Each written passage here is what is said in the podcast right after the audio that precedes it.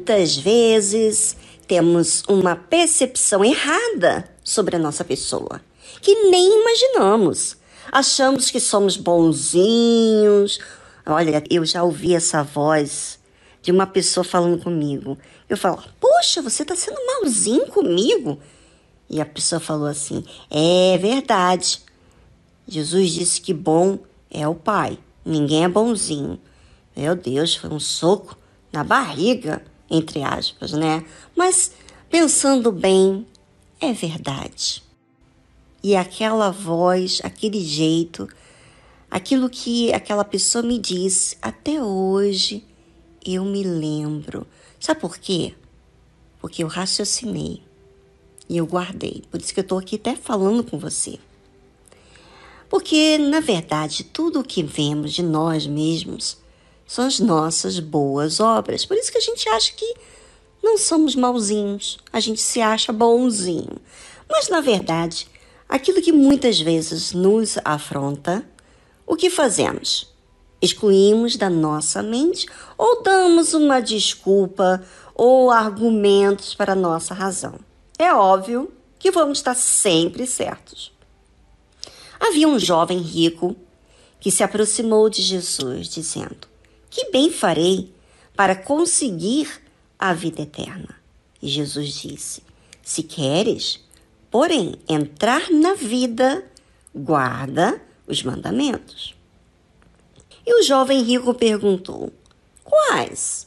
E Jesus disse: Não matarás, não cometerás adultério, não furtarás, não dirás falso testemunho honra teu pai e tua mãe, e amarás o teu próximo como a ti mesmo.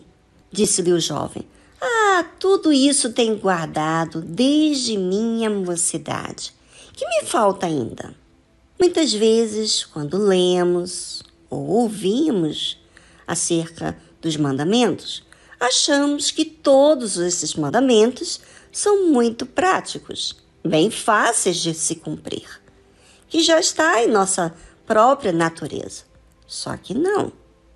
Os mandamentos de Deus está ligado a Deus primeiro e depois ao próximo. Quantas vezes erramos com Deus? Colocamos outras coisas e pessoas em primeiro lugar, não é? E com o próximo? Nem se fala. Por isso que disse-lhe Jesus: se queres ser perfeito, vai, vende tudo o que tens e dá aos pobres, e terás um tesouro nos céus. E vem, segue-me. Muitas coisas nos faz sermos endividados, especialmente quanto ao próximo. Aquele jovem rico tinha muito dinheiro, estava apegado às coisas que ele tinha. Mas, ao ver dele, não havia nada de errado com ele. Porém, com as pessoas, sim, ele tinha. É o egoísmo, é uma coisa séria, que só nos faz olharmos para o nosso umbigo. Muitas vezes, para compartilhar com os demais é uma dificuldade. E a única forma de nos livrarmos do mal é se opondo àquilo que fazemos há anos. E olha, não é fácil especialmente quando você está passando por uma necessidade, às vezes até financeira, e você ter que compartilhar com outra pessoa, às vezes você fica com mão de vaca. Bem, vamos a um momento de reflexão. Enquanto isso, anote aquilo que você está pegado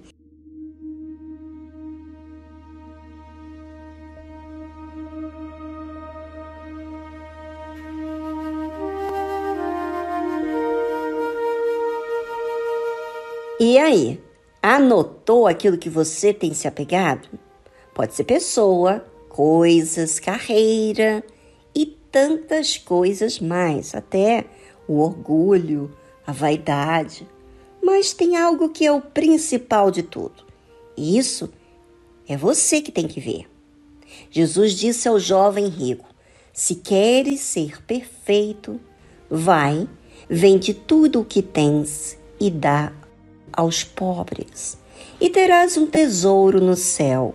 e vem e segue-me. E o jovem, ouvindo esta palavra, retirou-se triste, porque possuía muitas propriedades.